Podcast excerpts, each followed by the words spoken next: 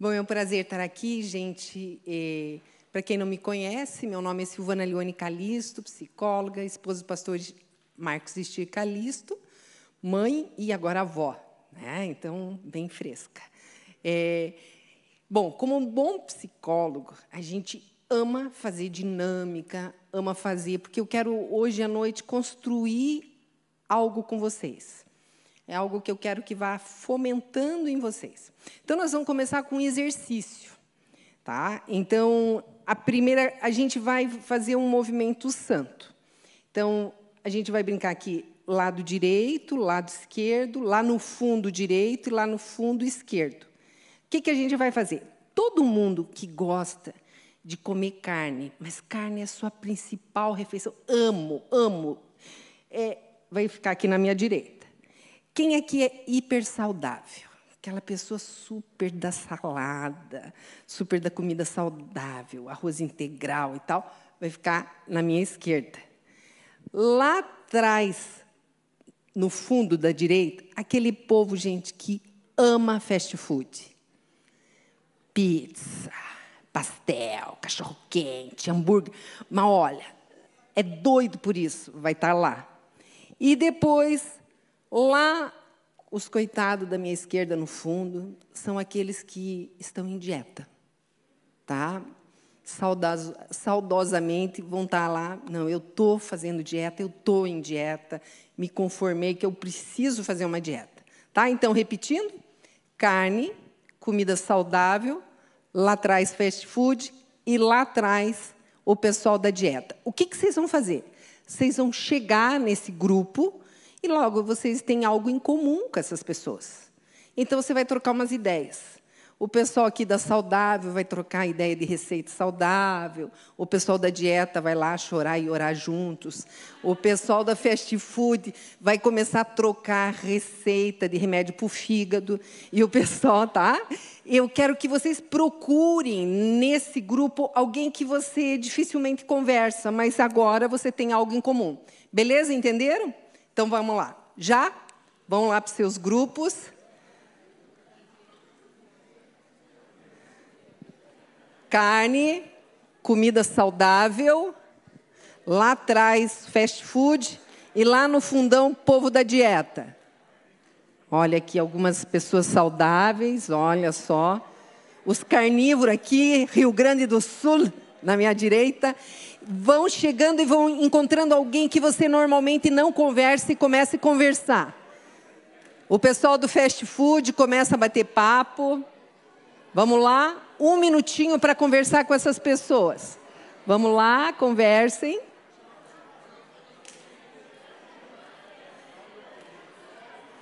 Isso, troca ideia com essas pessoas, veja alguém que você normalmente não conversa.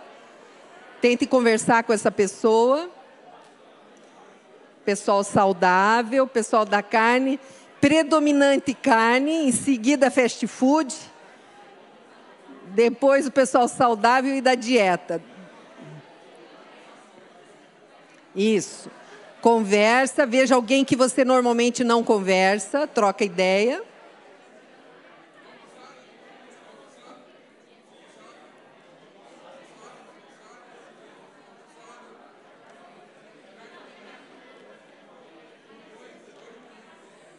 Ok? Agora, vamos lá? Agora, a segunda pergunta.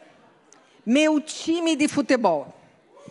Vai ficar à minha direita o Atlético, vai ficar à minha esquerda o Coxa, vai ficar lá no fundo outros times e lá na portinha da saída não gosto de futebol, tá bom? Então na minha direita Atlético, na minha esquerda Coxa, lá na direita, lá em cima, outros times, e lá na porta de saída, não gosto de futebol. Os atleticanos muito felizes, estão se encontrando, tá? Coxa, povo de fé, de oração, de jejum, tá aqui o pessoal lá, outros times, vão conversando, descobre o time, tenta conversar com alguém que você nunca conversou. E lá no fundão, quem não gosta de futebol, conta do que, que você gosta, gente. Vamos trocando ideia. Vamos lá, vamos conversando. Tenta conversar com quem você normalmente não conversa.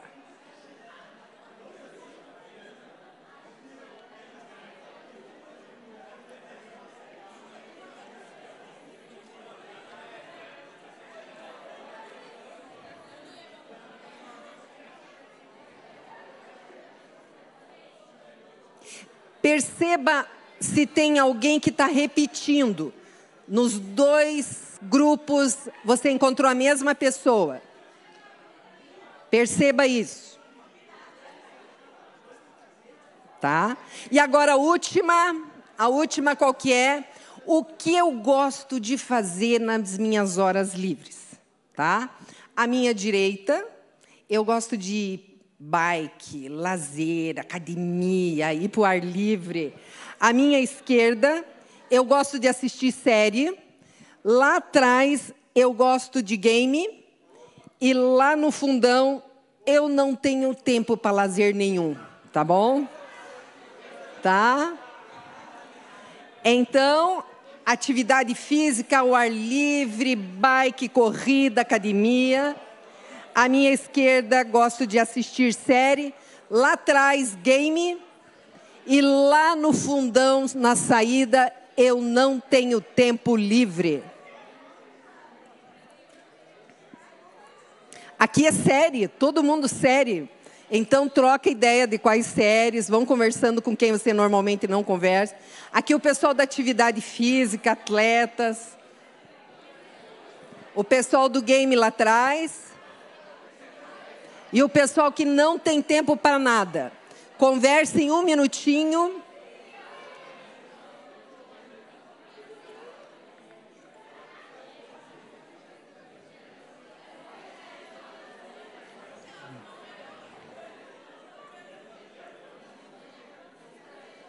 Converse com quem você não costuma conversar.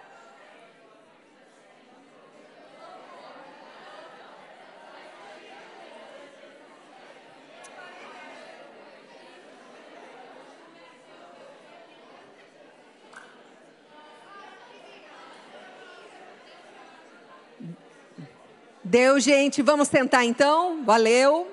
Bom exercício.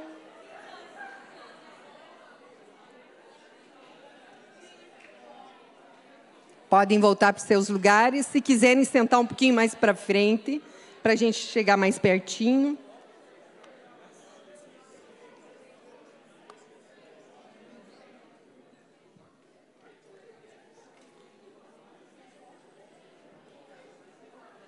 Pode colocar o primeiro power para a gente testar?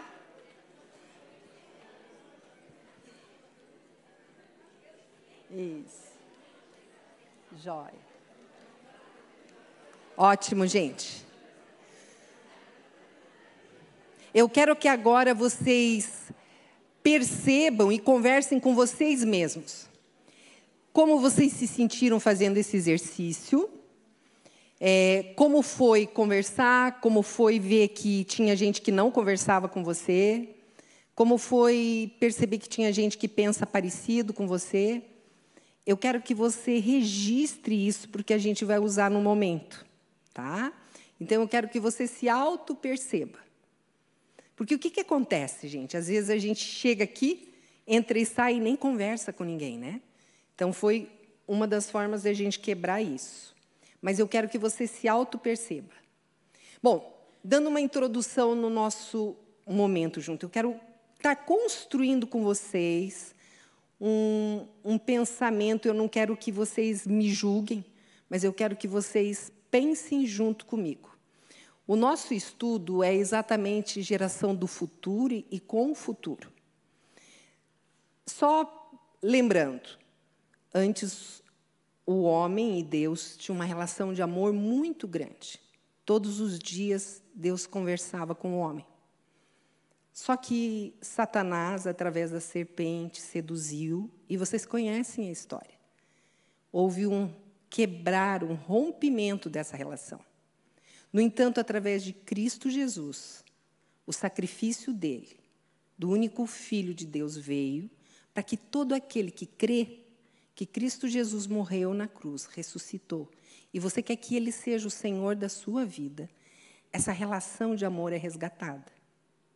No entanto, isso não nos impede de termos diariamente uma luta espiritual. Nós vivemos numa luta. Eu, pessoalmente, gente, tenho grande compaixão de vocês. Eu fiz faculdade, eu fiz a federal, mas há 30 anos atrás. Era num tempo em que a gente podia até orar em sala de aula. E hoje eu vejo as notícias e, e me dói muito. Quem é que está fazendo faculdade, só para eu ter ideia? Gente, é, é incrível o que vocês passam. Vocês travam uma batalha espiritual contra a fé, contra a vida emocional de vocês. Então, dentro disso, eu quero que vocês tenham essa ciência. Existe só dois tipos de fontes de estímulo: ou vem de Deus, ou vem de Satanás. Confesso para vocês que por muito tempo eu pregava a terceira alternativa. Eu dizia: tem o teu eu, a tua emoção, mas não existe emoção limpa, sem interferência. Ou vem de Deus, ou vem do diabo. Às vezes você tem uma emoção de inconveniência, uma emoção de não aceitação, de não ser bem-vindo num determinado lugar. Você acha que é Deus que está produzindo isso? Ou você acha que é o diabo que está produzindo isso? Com certeza, quem quer o teu mal, quem quer que você saia, quem quer que você não se sinta conveniente, é o inimigo das nossas almas todo sentimento que te leva a arrependimento, a aproximação de Deus, a quebrantamento, é o Espírito Santo estimulando tua vida. Ou seja, é Deus querendo isso em você. Só que tem um agravante. A Bíblia diz que o mundo jaz no maligno. Essa palavra jaz quer dizer mergulhado. Imagine uma esponja mergulhada.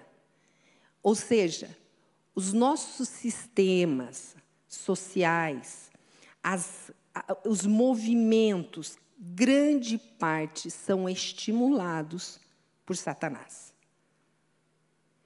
A igreja luta exatamente para levar os princípios bíblicos para todas as esferas, para todas as camadas. E nós somos os mensageiros de Deus nisso. Nós somos estimulados a isso. Só que eu, pessoalmente, tenho muita satisfação em falar para jovens, porque eu lembro daquela passagem. Vamos lá, se acerto. Isso, de números. Eu creio que vocês já ouviram vários sermões nisso. Lembre? Foram enviados doze espias para saber a terra prometida. E esses 12 espias, eles foram, e depois de 40 dias, eles vieram dando relatório. E vocês lembram, né? Dez vieram dizendo assim: olha, aquele povo é grandão demais, gigante, e a gente parecia gafanhoto aos olhos deles. E simplesmente só Josué e Caleb que disseram assim: se Deus disse que a gente vai ter essa terra, a gente vai ter essa terra. Então a diferença, eu fico pensando, doze, dois só deram um relatório diferente. 10 foi um relatório super pessimista. E o que, que aconteceu? A consequência, números 14 e 29, cairão nesse deserto os cadáveres de todos vocês de 20 anos para cima, que foram contados no recenseamento e que se queixaram contra mim. Ou seja, quem aqui tem 20 anos para cima, ergamão? Dançaram. Todo mundo dançou. Exceto quem tem o espírito de Josué e de Caleb. Josué e Caleb tinham acima de 20, mas eles foram separados, porque eles creram na promessa do Senhor. E aí eu fiquei pensando, entre nós, né? A gente sabe que a formação da personalidade de uma criança dá até 5, 6 anos. E eu fiquei pensando, mas por que, que Deus deixou abaixo de 20? A personalidade dele já estava formada, já estava contaminada. E aí eu fiquei orando para Deus, Deus, eu queria entender. E me veio assim: Deus não queria murmurador atrapalhando a nova geração. Tem um experimento que colocaram três macacos numa gaiola e tinha um poste e colocaram um cacho de banana lá em cima e lubrificaram com óleo esse poste. Não dá outra, né? Os macacos tentaram subir, pegar a banana, pegar, mas não conseguiram. Deslizavam. Aí os macacos cansados sentaram, encostaram. Oh. Colocaram um quarto macaco na gaiola. Mas quarto entrou, olhou, esses três otários sentados aí com essa banana aí, mas não contou até três. Foi querer subir pegar a banana, o que, que aconteceu? Os três não deixaram, puxaram ele.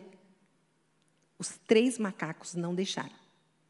Eu sei que ninguém aqui é macaco, mas só para a gente ver como há uma tendência de, em cima da minha frustração, eu boicotar a tentativa do outro. Então, quando eu orava, perguntando para o Senhor, Senhor Deus, por que de 20 para menos, ou seja, 19, 18, exatamente tirei aquela geração murmuradora que ia impedir que aqueles jovens crescem e fizessem o que tinham que fazer. Então, me anima muito falar com pessoas jovens. E eu estava aqui, gente, e o Espírito de Deus me mostrou um amor muito grande por vocês. Mas um amor muito grande, mas ao mesmo tempo um zelo. Porque muitos aqui têm sido atacados. E hoje à noite eu queria que você entendesse alguns princípios de batalha espiritual. Entendendo que é uma batalha que você não pode travar sozinho. E aí a palavra ainda continua, né? Após a morte de Moisés, vocês sabem que aí Josué assumiu a liderança. E, e aí ele mandou dois espias. Só que dessa vez, qual era a idade dos espias? Eram abaixo de 20. E olha a diferença do relatório. Os dois espias, ou seja, 100% vieram dizendo: sem dúvida, o Senhor entregou a terra toda em nossas mãos. Todos estão apavorados por nossa causa. Ou seja, é a nova geração. Ela não crê nos seus traumas. Os seus traumas não falam mais alto do que a palavra de Deus. Não significa que eles não tinham traumas. Eles foram presos junto com os seus pais, eles viram seus pais sofrendo no Egito, mas eles conseguiram crer mais na palavra de Deus. Só que aí, continuamos. Quem é essa geração sucessora? Aqui, quem vai suceder o pastor Sebastião? Quem vai suceder os nossos líderes? Quem é essa geração? E aí você fica percebendo, o diabo já aprendeu lá atrás. Gente, eu acho que o diabo pensou assim, gente, eu fiquei tão preocupado em machucar e ferir os adultos e não me dei conta que sobrou um povo ainda que cria na palavra de Deus ousado.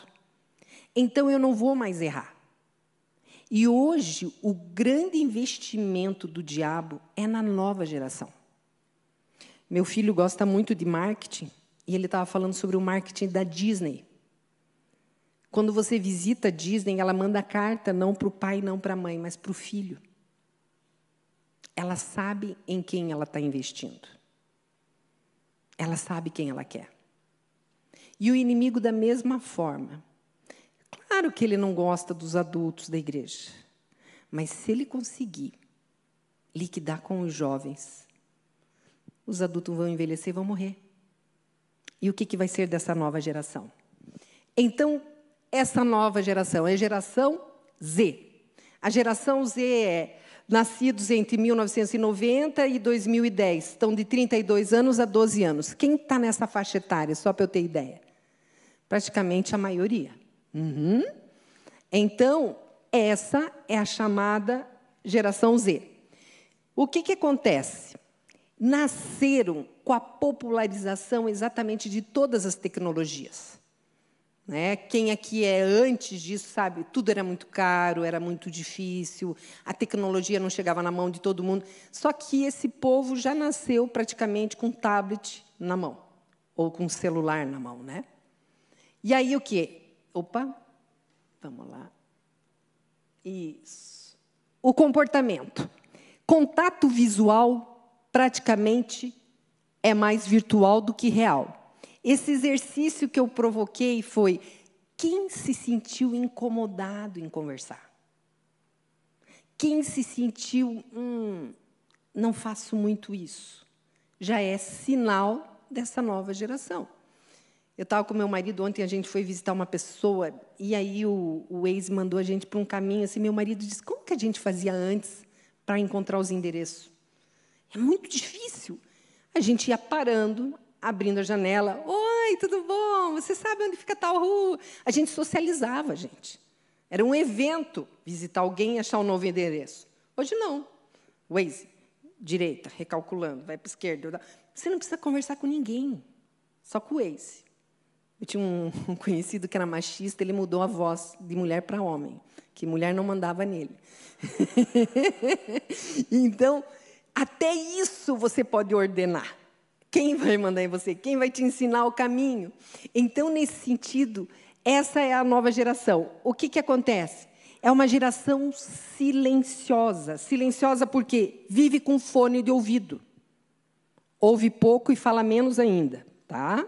O, o, outra coisa que acontece, egocêntrica, por quê? É o meu horário, o meu tempo, eu faço isso, Acredito que são especiais e podem tudo, valores familiares já não são tão válidos para a vida, inúmeras opções de escolhas tornam essas pessoas permissivas, ou seja, eu posso tudo, tem N alternativas, colocadas pelos pais em posição especial, tornam-se onipotentes, não sabendo ouvir um não. Silvana, qual que é o problema? Ela acaba não tendo uma resiliência a pessoa acaba não tolerando muita frustração. Eu lembro no consultório uma família que me trouxe uma adolescente, ela se mutilava. E aí ela se mutilava porque tinha um rapaz, um menino da escola que não dava moral para ela. E aí eu chamei os pais. E os pais muito ricos. Só para vocês terem ideia, último aniversário ela escolheu passar em Dubai. E aí eu conversava com os pais da importância dessa menina se frustrar para ela aprender a se frustrar. E eu lembro da resposta do pai dizendo assim: por que eu vou frustrar minha filha se eu posso dar tudo para ela? Então a pessoa não cria essa casca, ela não cria musculatura emocional para viver os trancos e barrancos que precisa viver. Se você quer então que meu pai e minha mãe parem de me dar as coisas, algumas seria bom. Exatamente para você aprender a ouvir não. Porque a vida fala não. E é isso que nós emocionalmente precisamos ser capacitados. O comportamento desenvolvido. O Brasil é o terceiro país que mais usa a internet. Qual é o problema, Sil? Se você está na internet, você conversa com a pessoa, às vezes tem alguns jogos interativos. Mas na maior parte das vezes você está sozinho. Então você não tem oportunidade de criar essa musculatura emocional que eu estou falando para vocês. E aí vai chegar um momento que você vai precisar ter isso e você não vai ter. A geração aqui, colocadas pelos pais em posição, deixa eu voltar. Isso. A vida é um eterno videogame. Game over, não tem problema, a gente aperta lá e volta outra vez. E ambiciosa. É interessante que é uma geração que quer entrar já sendo CEO da empresa. Não tem muita paciência de esperar plano de carreira. Por isso que ficam trocando tanto de trabalho, de emprego, se frustra rápido. Ela começa a trabalhar, ela não vai ganhar o salário que ela quer ganhar. Ai, Silvana, que miséria, só querem me pagar 3 mil. Tá, mas qual é o teu nível de experiência? Não, começando agora, mas eu sei tudo já. Eu sou muito capaz. Essa é a ideia, porque foi tratado dessa forma. A mentalidade foi essa que se criou. Se vocês pararem tiverem oportunidade de conversar com o avô, com a avó, vocês vão ver os perrengues que eles passaram. E por isso que eles são casca grossa. Não é qualquer coisa derruba eles. Alguns aqui ainda o pai e a mãe também. Só que vocês não viram o caminho que eles traçaram para estarem ganhando aquele salário. Vocês já nasceram no bem bom. Então, cria-se a ficção que quando eu começar a trabalhar, eu vou ganhar no mínimo de 10 a 15 mil. É o básico para quem começa. Então, você percebe? Há, uma, há, uma, há um engano. E esse engano vai trazer uma frustração enorme nessa geração. Dois grupos usam a internet, as pesquisas mostram. Existe um grupo que usa a internet para socializar, para conseguir interagir com o outro, mas existe outro grupo patológico, que são aquelas pessoas que fogem na internet, se escondem na internet. Esse é o perigo. Então, eu queria que vocês vissem alguns sintomas. Vocês conhecem alguém que está entrando nisso. São pessoas que cada vez vão ficando mais isoladas, elas têm um comportamento mentiroso, porque elas ficam com dificuldade de enfrentar a realidade. Negligência física e psicológica, não quer tomar banho, não corta cabelo, não corta barba, tá? E psicológica, não se cuida emocionalmente, está mal, mas não dá bola para isso, se esconde. Problemas relacionais em casa, impulsividade. É engraçado que eu assisto, às vezes a gente visita algumas casas e vê aquele adolescente cumprimentando Oi, tia, tudo bom? Quietinho, tá? Fecha a porta e começa a jogar. Porra! Sai, cara! Porra! Aí eu disse: quem entrou lá? Será que é a mesma pessoa que está lá dentro? Porque atrás do jogo aparece uma outra personalidade, impulsivo. Sai uma pessoa que depois, com um alto grau de ansiedade, por que ansiedade e depressão, gente? atividade física é fundamental. Gente, ela equivale à função de um rim e de um fígado para purificar as toxinas do seu corpo. Então, a galera que não consegue fazer atividade física, gente, é saúde mental e física. E cada vez mais, vocês, quem quer que você fique paralisado, parado e doente? Vocês estão percebendo? Quem quer? Quem que está ganhando com isso? Quem fica feliz com a sua ansiedade, com a sua angústia? E cada vez você fica mais separado. Eu não sei se vocês veem, mas às vezes aparecem uns vídeos quando o leão está correndo atrás de uma manada, né? E quer predar, predador, quer pegar, digamos, uns bezerrinhos. Ele, o que se afasta, eles ignoram a manada e aí os leões começam a rodar no que se afastou. Coitado está morto. E é isso que tem acontecido com os nossos jovens. Cada vez mais vocês estão sendo afastados. Cada vez mais vocês estão ficando sozinhos. Para quê? Para que vocês sejam predados. Para que vocês sejam atacados. E não tenham a quem recorrer. Porque vocês estão sozinhos. Não bastando isso, a pandemia gerou medo paralisante. Gente, eu soube de gente que entrou e até o fim da pandemia não saiu de casa. Só pedia pelo iFood. Um medo, um medo. Não vai longe, gente. Os nossos jovens voltando para a universidade, quantos tiveram dificuldade de voltar às aulas? Estavam levando aqui na Católica, parece, cães para diminuir a angústia e a ansiedade. Então, as pessoas faziam carinho no bicho para tentar diminuir, porque se acostumaram muito tempo a ficar sozinhos em casa. E aí, o que, que acontece? A mente é atacada. E eu estou sozinho. E eu tenho uma desestabilidade emocional. No Brasil, entre as pessoas de 0 a 19 anos, há registro de 10,3 milhões de pessoas com problemas mentais.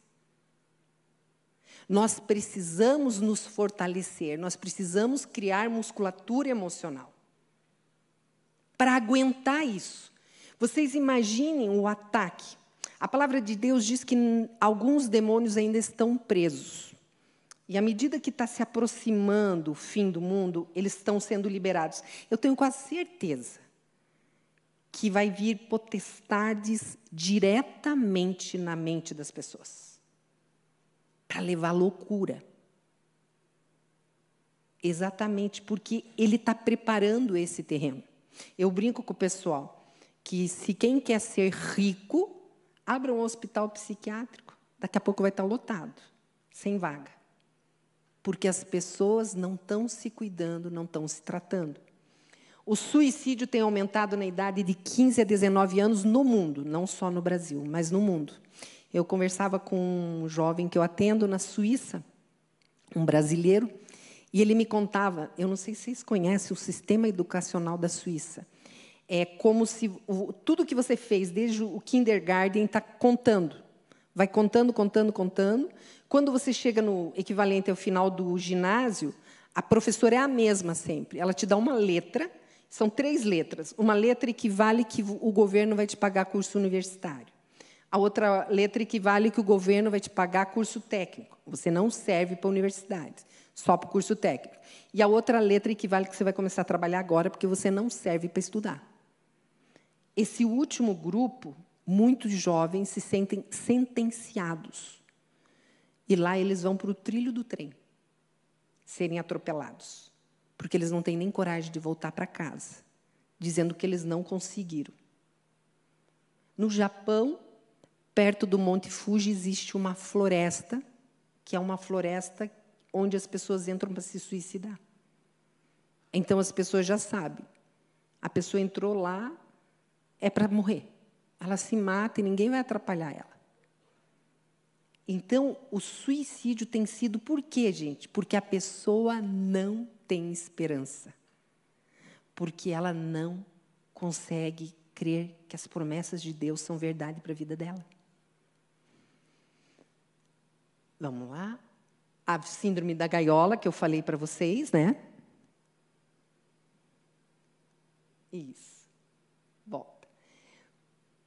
A problemática dessa geração. Qual é a problemática? Gente, eu imagino tanta coisa boa eu vejo tanta coisa boa nas séries, nos vídeos, nos jogos. Eu imagino que a minha vida vai ser essa.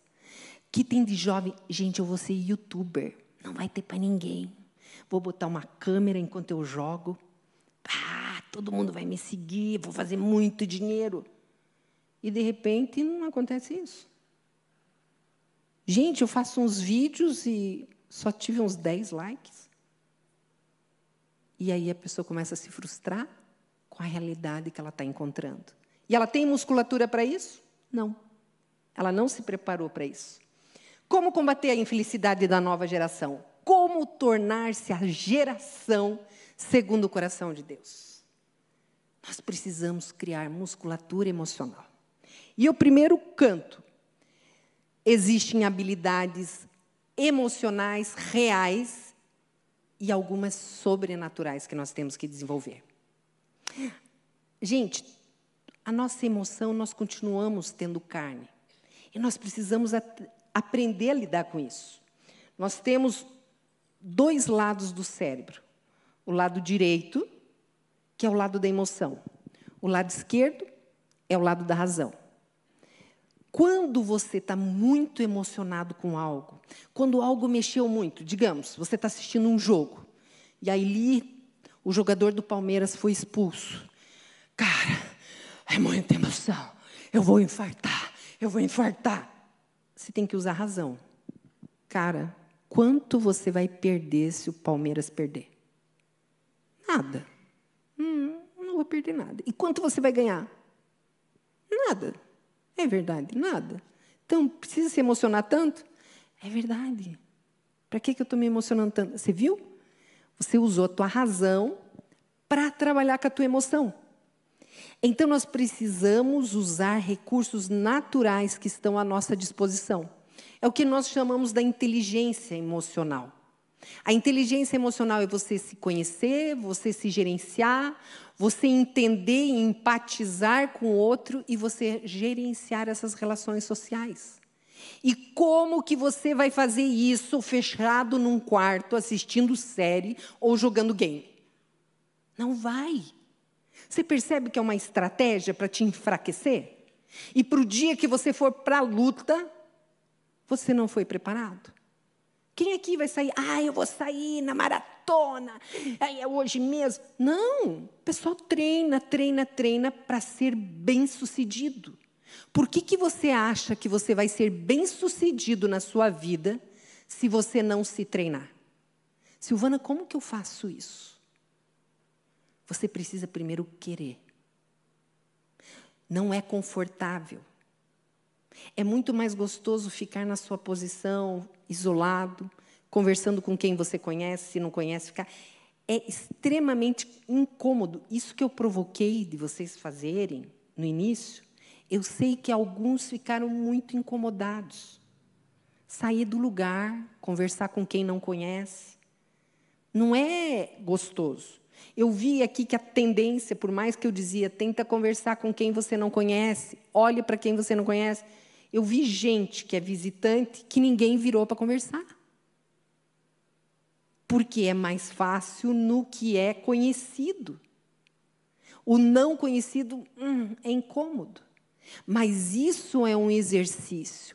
Eu me conhecer, eu me perceber, é uma forma do que eu aprender a lutar com o inimigo dentro do meu campo emocional. Eu entender e perceber que eu estou sendo atacado. Isso é importante. De uma das habilidades que eu queria chamar atenção para vocês, que é uma habilidade natural, emocionalmente falando. Hum, vamos lá, Silvana está apertando do lado errado. Isso. Resiliência. Existem emoções que a gente nasce com elas e a gente não precisa aprender. Você pegar bebê, bebê não precisa aprender a ter medo. Joga um, um negócio que faz barulho do lado de um bebê, ele ah, vai chorar. Assim mesmo, você faz uma micagem, ele vai sorrir.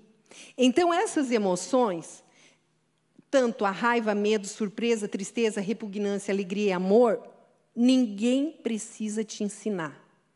Mas resistir à frustração, ter resiliência, você precisa treinar para isso. Quem aqui começa a jogar, vai aprender um novo esporte? Começa a aprender droga, e abandona. Hoje não é obrigatória atividade física, na minha época era obrigatória atividade física. Gente, eu louvo a Deus por isso. Eu não tinha mínima motricidade, gente. Fui aprender luta marcial. O, o, meu professor era um anjo, porque eu não conseguia rolar. Eu parecia um pacote de arroz. Pá! Eu não rolava. E aí, ele, aquele japonês, eu me sentia o próprio gafanhoto sendo ensinado. Mas, gente, era um gafanhoto sem perna e sem braço, porque eu era um horror. E eu lembro que ele me deixava na academia, bem no canto do tatame, para aprender a rolar. Gente, acho que eu levei um mês para aprender a rolar certinho.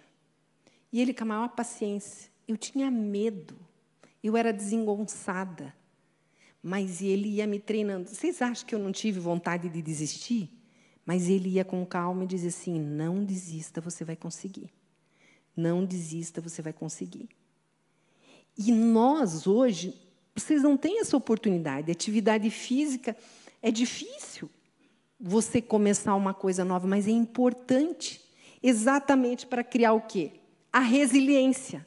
O que é resiliência? É um termo que a psicologia emprestou da física, que é a capacidade da pessoa lidar com problemas, adaptar-se às mudanças, superar e aguentar as pressões adversas. Sabe quando você pega o elástico e vai puxando, puxando, puxando, puxando e ele não arrebenta?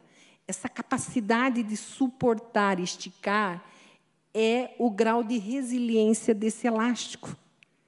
As pessoas hoje, quanto que elas estão em condições de suportar as coisas.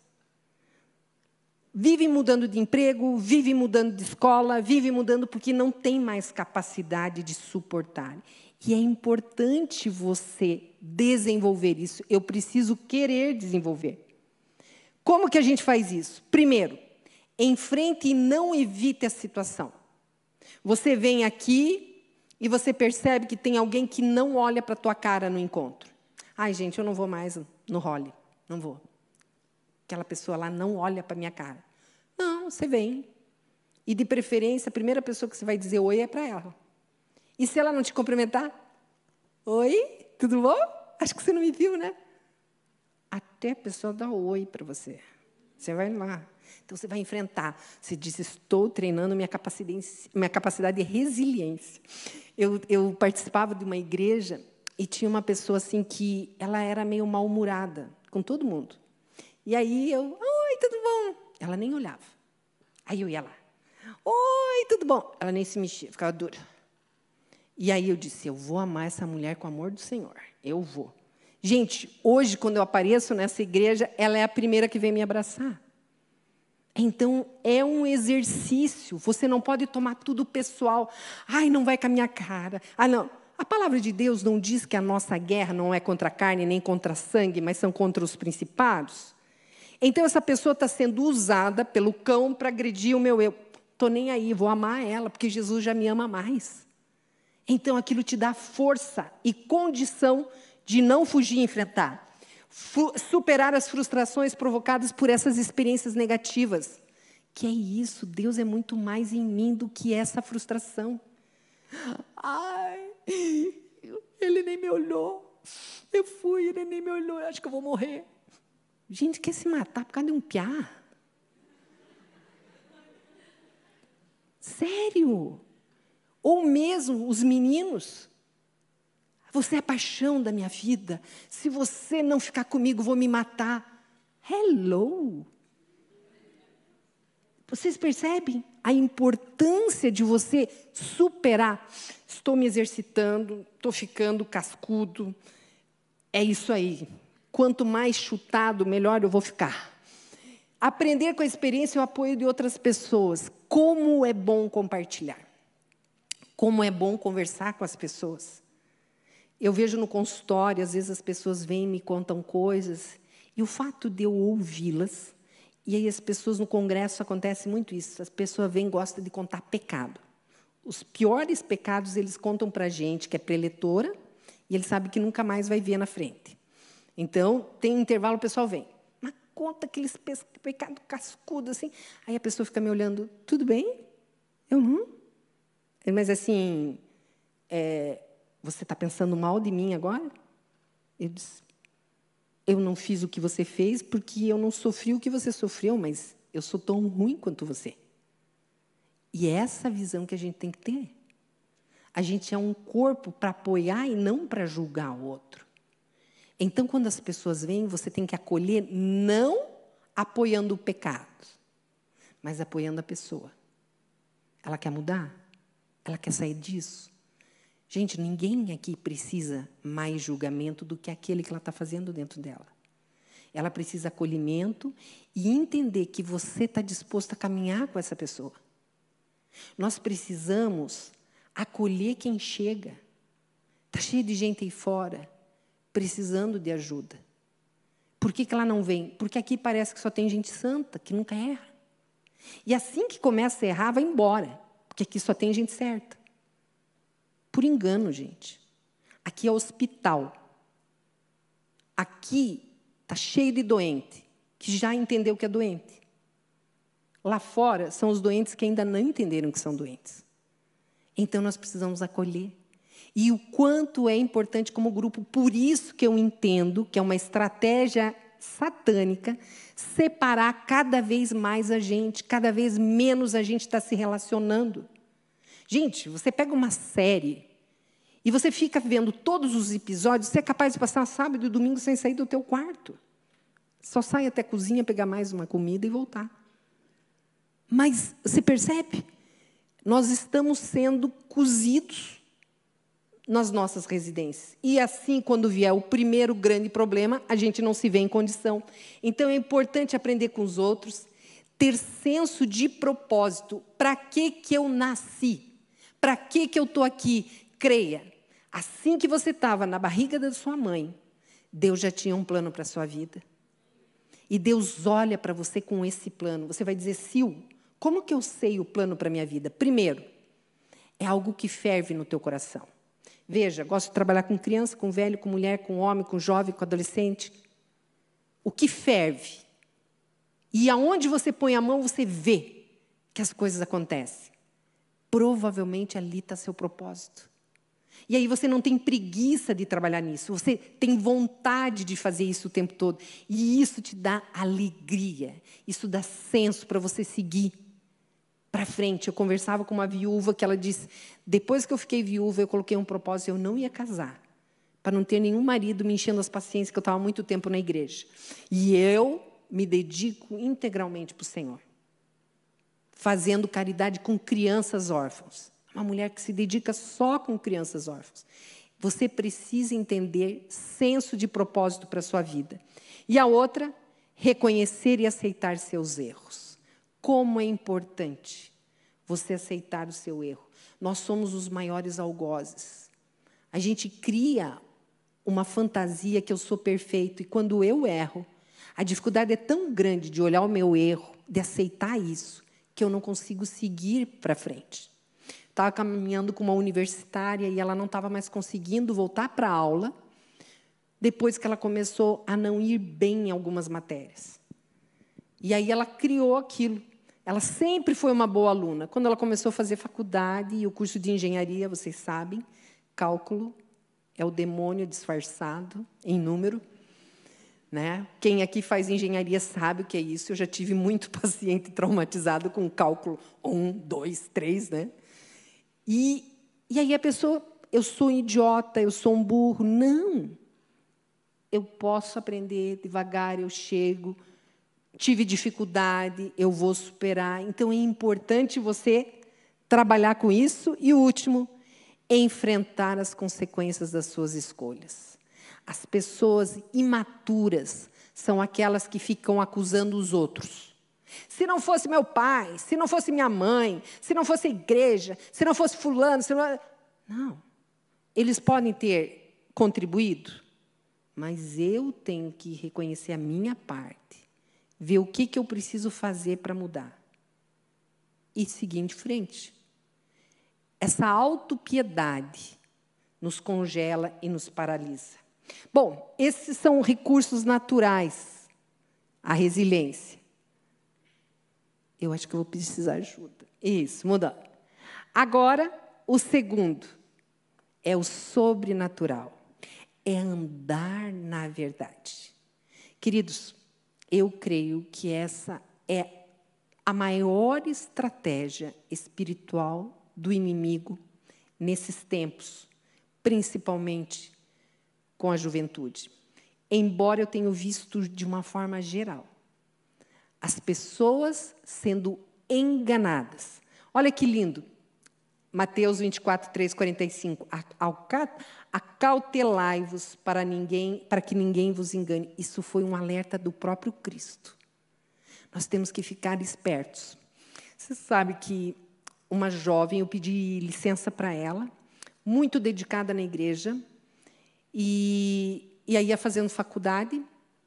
Ela tinha um amigo e esse amigo, eles se aproximaram muito. Ela não chegou a se apaixonar por ele, mas era um peguete.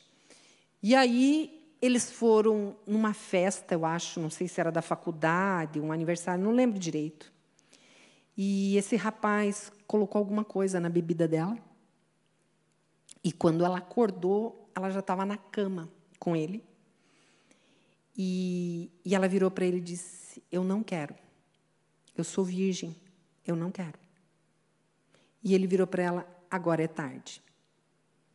Quando ela voltou a si, ela juntou as roupas dela, foi para casa, ela tomava banho, aí ela se deu conta que ela foi vítima de estupro, ela estava toda roxa, porque eu acho que mesmo dopada ela tentou reagir. Só que agora é tarde, essa mentira sentenciou a vida dela. Os pais não entenderam, ela não contou isso para ninguém. Porque ela ficou pensando assim: era errado eu estar ficando com ele, era errado eu estar naquela festa, então agora não tem mais solução para a minha vida. O inimigo entrou com essa mentira, agora é tarde. Então ela começou a ter um comportamento bem promíscuo.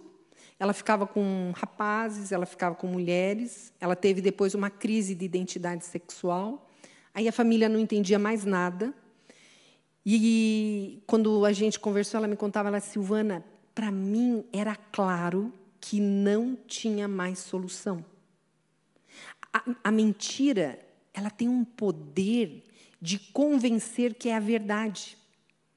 Por isso o perigo do isolamento. Como ela estava isolada, a mentira tomou conta dela. Ela não contou, talvez se ela contou isso foi para uma colega da faculdade, mas não contou para ninguém. E ela ficou com a culpa e a mentira batendo nela. E aí ela foi, a irmã foi casar, e aí ela foi para outra cidade, no casamento da irmã, e tinha a irmã insistiu, vai ter um culto de pré-casamento, não sei o que, que iam fazer, e nesse culto, o pastor falava sobre a verdade que liberta. E ela disse que o Espírito Santo, que não tinha saído dela, estava ali. Ela era uma filha de Deus, enganada. O Espírito Santo começou a remoer, remoer, e ela começou a chorar, chorar, chorar, porque o Espírito Santo de Deus é o da verdade. E não há nada que você e eu façamos para nos separar desse amor, porque Deus nos ama o tempo todo. E aí aquela verdade começou a descongelar aquele padrão de pensamento, e ela disse, ela sabia que ia ser uma batalha. Em meio choro, ela saiu da igreja, pegou o telefone, ligou para a esposa do pastor e contou tudo. Ela dizia: Eu preciso te contar, porque antes que eu me arrependa e silencie de volta. E a esposa do pastor diz: Fica aí, aonde você está, estou indo. E aí a esposa do pastor, junto com ela, oraram. E ela disse: Silvana, eu senti como correntes caindo. Parece que saiu a cegueira espiritual. E ela disse: Eu vi que era possível uma vida nova. E, Deus é tão lindo, né? Que Ele faz muito além do que a gente imagina.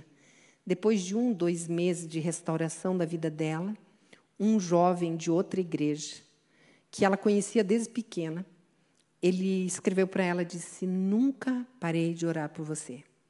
Eu percebi que você estava longe do Senhor, mas eu orava por você. E ele disse: Eu sempre fui uma pessoa apaixonada por você. Então, ela que entendia que era imunda e que não poderia ter uma vida renovada, o Senhor apresentou um príncipe de volta. Ela que achava que era um sapo eterno, o Senhor disse: não. Em mim as coisas são novas. Então, gente, perceba como é sutil a mentira. Como realmente é uma estratégia espiritual. Como nascem as mentiras?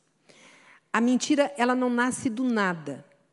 Existe uma experiência. No caso dela, foi o estupro que ela sofreu. E naquela violência se criou um pensamento: não presto, não tem mais chance para minha vida. E imediatamente se gera uma emoção. Qual é a emoção que uma pessoa que pensa isso começa a gerar dentro de si? Desistência, fracasso, baixa estima. Em seguida, ela tira uma conclusão: não tenho mais chance estou perdida, vou ser promíscua.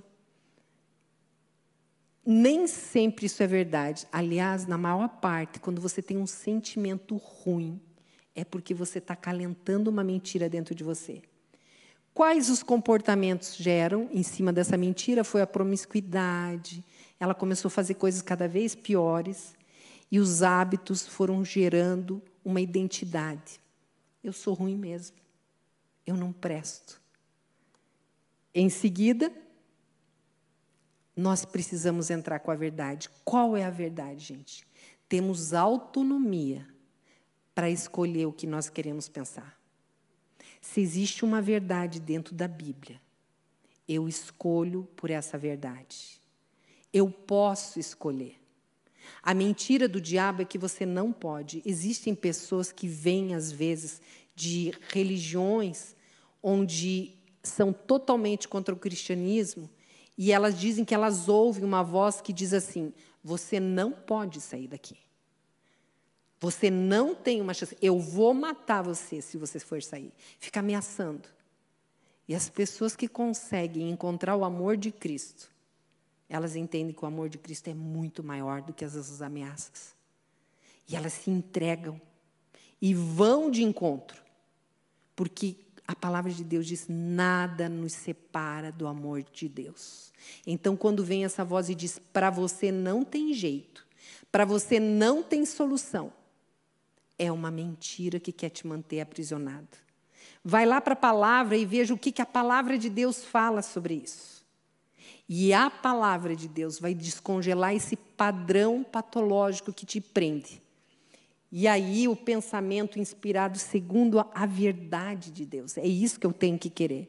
1 João 5,20 diz: Sabemos também que o Filho de Deus já veio e nos deu entendimento para conhecermos o Deus verdadeiro. A nossa vida está unida com o Deus verdadeiro, unida com seu Filho Jesus Cristo. Esse é o Deus verdadeiro e essa é a vida eterna que eu tenho nele. Tudo aquilo que for contrário do que está na Bíblia não é verdade. A palavra de Deus é explicitação da verdade de Deus para as nossas vidas. Então eu vou abrir a Bíblia e vou ver. É isso que está aqui escrito, é isso que é para mim. A palavra de Deus diz que Deus me ama tanto que deu seu único filho, então eu sou uma pessoa amada. A palavra de Deus diz que eu posso todas as coisas naquele que me fortalece, então eu posso. Então vocês percebem, gente, eu preciso exercitar a palavra de Deus. Por isso o convívio em igreja, por isso convive em grupo, porque quando eu estiver fraco, alguém vai lá, vai me levantar e vai me lembrar das verdades bíblicas para a minha vida. Não permitam que as dores, que as decepções afastem vocês. Isso é uma estratégia espiritual para derrubá-los. Não seja resiliente, permaneça. E Deus vai honrar a tua atitude e seja bênção para a vida das pessoas que estão na tua volta. Fé é renunciar o próprio julgamento e decidir crer no que Deus fala. Ah, eu me acho um zero esquerda, mas Deus diz que eu posso. Eu gosto de Gideão, né? Quando o Senhor diz valoroso guerreiro, eu fico imaginando a cena de Gideão dizendo: Hello, peraí, Senhor, deixa eu te falar.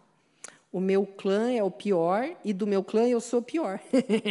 Cadê o o guerreiro, valoroso guerreiro. Mas o Senhor via o coração.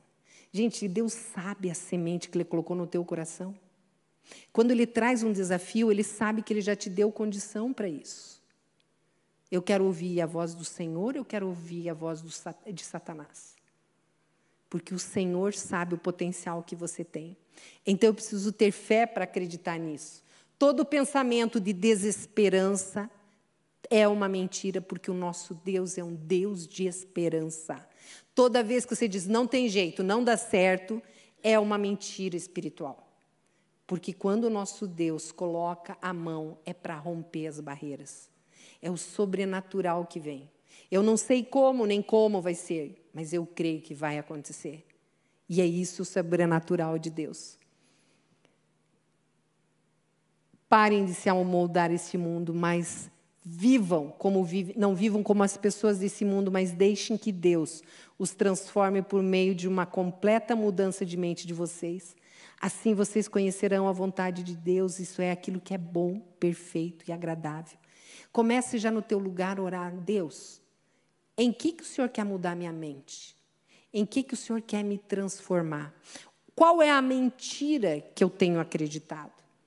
E é isso mesmo que eu quero te convidar eliminar a mentira da sua mente. Primeiro, saia da passividade. Tem gente que fica parado. Ah, eu sou assim, minha vida é assim, minha família é assim, sempre foi assim. E fica naquele discurso. Para com isso. A mente passiva, ela é mais sujeita a ataque do inimigo. Você tem que ter uma mente ativa. Você viu que o cão está te atacando? Levanta, não fica parado, começa a orar, abre a palavra, começa a declarar a palavra. Saia dessa posição de passividade, de culpa, de revolta, de medo. Não. Tome essa atitude. Identifique qual é o pensamento mentiroso que está em você. Uma dica, gente. Normalmente, esse pensamento produz algo ruim em você. Você tem uma reação fisiológica, nó na garganta, frio na barriga, aperto no peito. Às vezes a gente só se dá conta da reação fisiológica. Quando você sabe, você está chegando na igreja e começa a se sentir mal. Pergunta: Deus, o que, que eu estou pensando para me sentir tão mal desse jeito? E às vezes é: você não tem amigo na igreja, ninguém vai te cumprimentar, você vai entrar e sair, ninguém vai olhar para a tua cara. São esses os pensamentos que podem estar vindo na tua cabeça. Terceiro, arrependa-se e peça perdão para Deus por ter acreditado nisso. Ai, Sil, mas eu não tenho culpa. Você precisa se arrepender, porque esse pensamento é contrário àquilo que Deus quer que você pense. Então, Deus, eu quero te pedir perdão porque eu não acreditei no seu amor. Deus, eu quero te pedir perdão porque eu não acreditei na tua bondade. Queridos, entenda uma coisa: um dos vírus que o inimigo quer que você entre na sua mente é que Deus não te ama. Então, aquela pessoa que você queria namorar, você vê que está saindo com o teu melhor amigo. Aí vem aquela voz, viu só? Se Deus gostasse de você, a guria estava na tua mão. Mas não, Deus não está nem aí. Deixou sair com aquele ateu lá. E aí você fica, realmente, Deus não me ama? Ele não está nem aí comigo. Essa é a tentativa do inimigo. Como que eu vou pensar? Eu vou pedir para o Espírito Santo: Espírito Santo, o que eu devo pensar no lugar que Deus não me ama? Aí o Espírito Santo vem bem suave. Ele fala: Deus te ama, tanto é que tirou a piriguete do teu caminho. Aleluia, amém? Você vai e ora e ouve o que o Espírito Santo está falando para você. Pergunte ao Espírito Santo qual é a verdade para substituir a mentira. E quinto, comece a declarar com fé em voz alta a verdade que Deus falou sobre você. O Senhor me ama. O Senhor me ama. Eu posso porque o Senhor está comigo. Você começa, não é o pensamento positivo, mas é a declaração de fé da revelação que Deus te deu. De vez você repetir a mentira do diabo na tua mente, você começa a repetir a verdade de Deus para a sua vida. Essa moça que a gente acompanhou, ela, ela disse, Silvana, como Deus me ama. E como eu fui cegada e acreditei que eu não era importante para Ele. Queridos, eu queria que você agora parasse e perguntasse para Deus: Deus, qual é a mentira?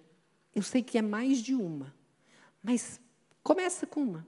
Deus, qual é a mentira que eu tenho acreditado, que tem impedido eu de me aproximar mais do Senhor? Pergunte agora para o Senhor. Tem esse teu tempo.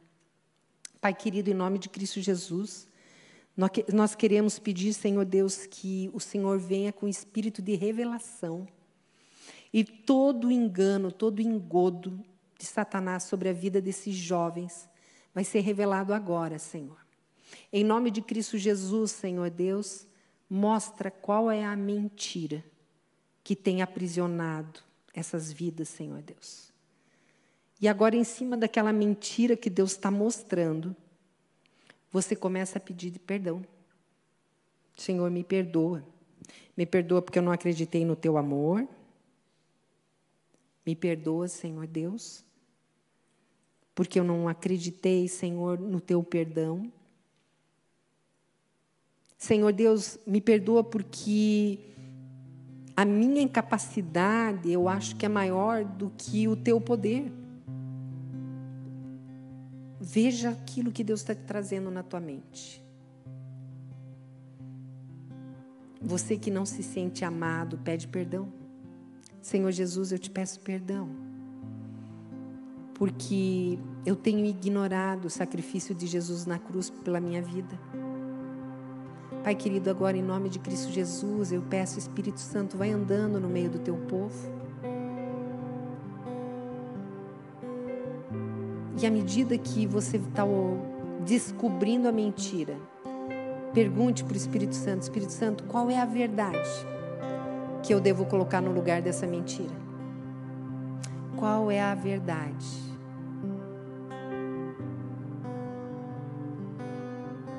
Você que está com dificuldade de ouvir a verdade, venha para frente para a gente orar com você. Eu consigo entender a mentira, Silvana, que eu tenho acreditado, mas eu não consigo ouvir a verdade que eu tenho que colocar no lugar. Então, venha à frente, porque a gente aprendeu hoje que essas batalhas a gente tem que travar em grupo. A gente não tem que ficar lutando sozinho. Você que tem ouvido uma mentira e ainda não consegue ouvir a verdade sobre você, vem à frente. Pai querido, em nome de Cristo Jesus, Senhor Deus, nós queremos, Senhor Deus, estar clamando, Espírito Santo de Deus, vai trazendo a tua verdade.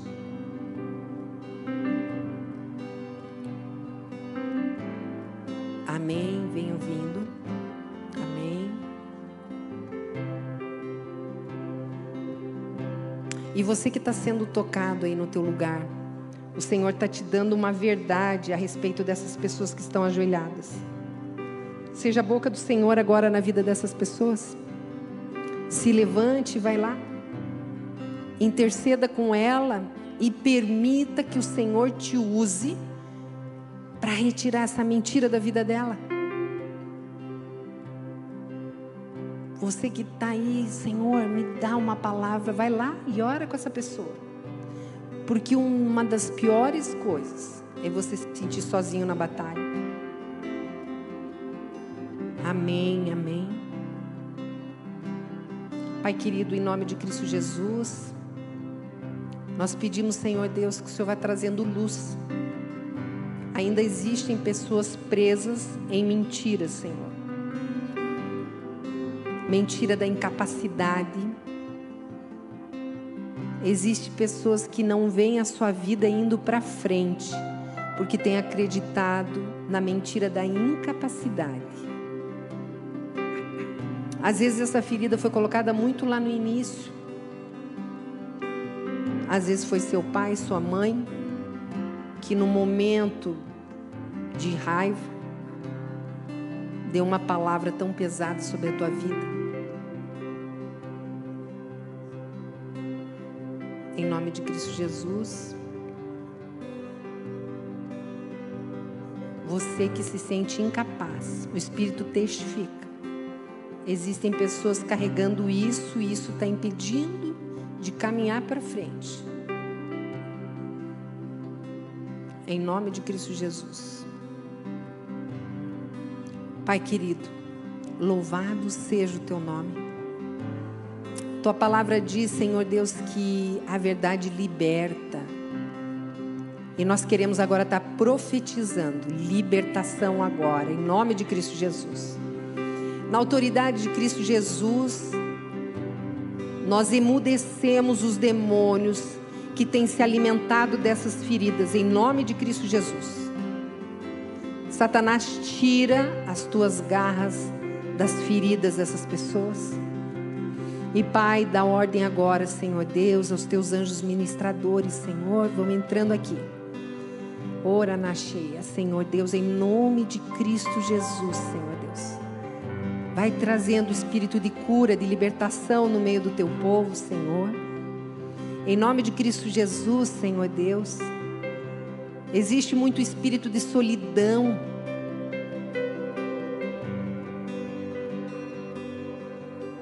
Existem pessoas que têm acalentado a dor da solidão. Não fique mais sozinho. Quebra isso agora. Quebra isso. Venha para frente para a gente te abraçar. Para dizer para o teu coração que você não vai mais ficar sozinho. Em nome de Cristo Jesus, vem para frente. Você que se sente sozinho. O inimigo fala que ninguém gosta de você, que você não é importante para ninguém, que ninguém sente tua falta. Cala a boca, Satanás. É mentira.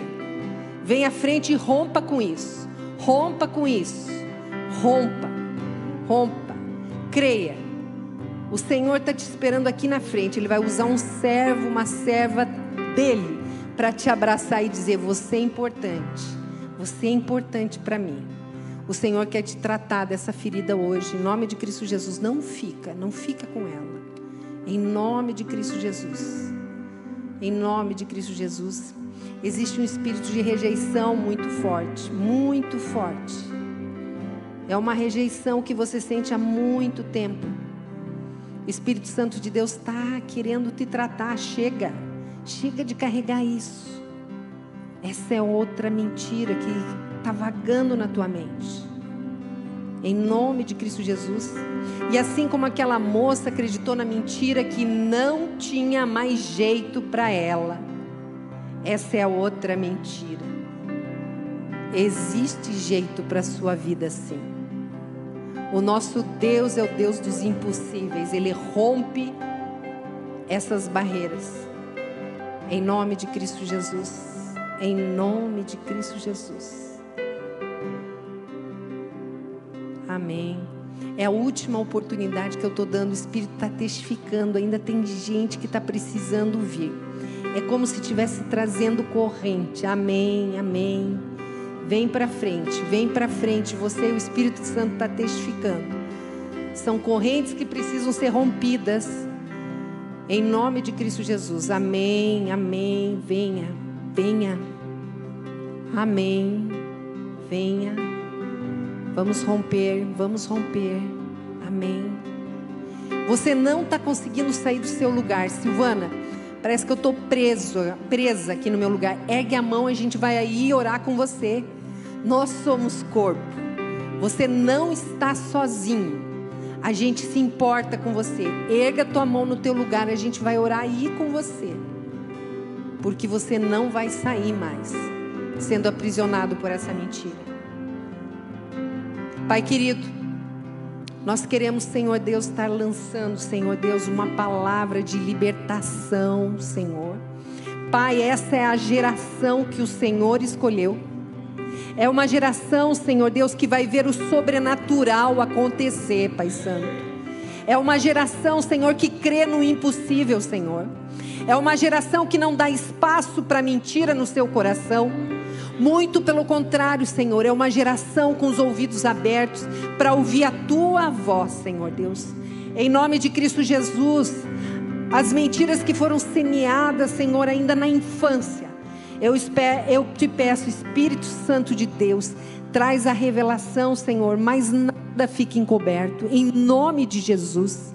E Pai Santo, agora, Espírito Santo, vai soprando a tua verdade a palavra de verdade vai ser nos sopradas no coração desses que vieram deixar as mentiras no teu altar, Senhor Deus. Em nome de Cristo Jesus.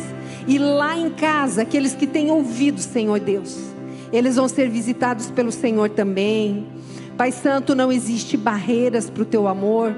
Entra, Senhor, nos lares, Senhor, traz a palavra de vida que liberta. Ó Pai Santo, que quando eles forem ler a Bíblia não seja mais como antes, mas que a tua verdade, Senhor Deus, vai entrando e vai rompendo, Senhor. Nós queremos que o nosso cálice transborde na tua presença, Senhor. Em nome de Cristo Jesus, Senhor Deus. E eu peço, Senhor Deus, que as feridas que um dia foram alimento para o demônio trazer essas mentiras, sejam agora cicatrizadas pelo teu Santo Espírito, Senhor. Passa do teu bálsamo, Senhor e não permita mais que essas feridas sejam usadas pelo inimigo na vida deles. Muito pelo contrário, Senhor. Haja, Senhor Deus, um canto de alegria. Haja um canto de renovo, Senhor Deus. Porque grandes coisas o Senhor tem feito por nós. Pai querido, no nome de Cristo Jesus, eu quero estar profetizando vida em abundância. Na vida de cada um desses, Senhor Deus. Que no teu altar entregou essas mentiras. E agora eles levam, Senhor, o verdadeiro maná que vem do teu altar para eles. A palavra de vida que flui, Senhor Deus, diretamente do teu trono para cada um. Senhor Deus, sopra a tua verdade, Senhor Deus, e vai trazendo liberdade. No nome de Cristo Jesus que nós oramos. Amém, Senhor Deus. Amém.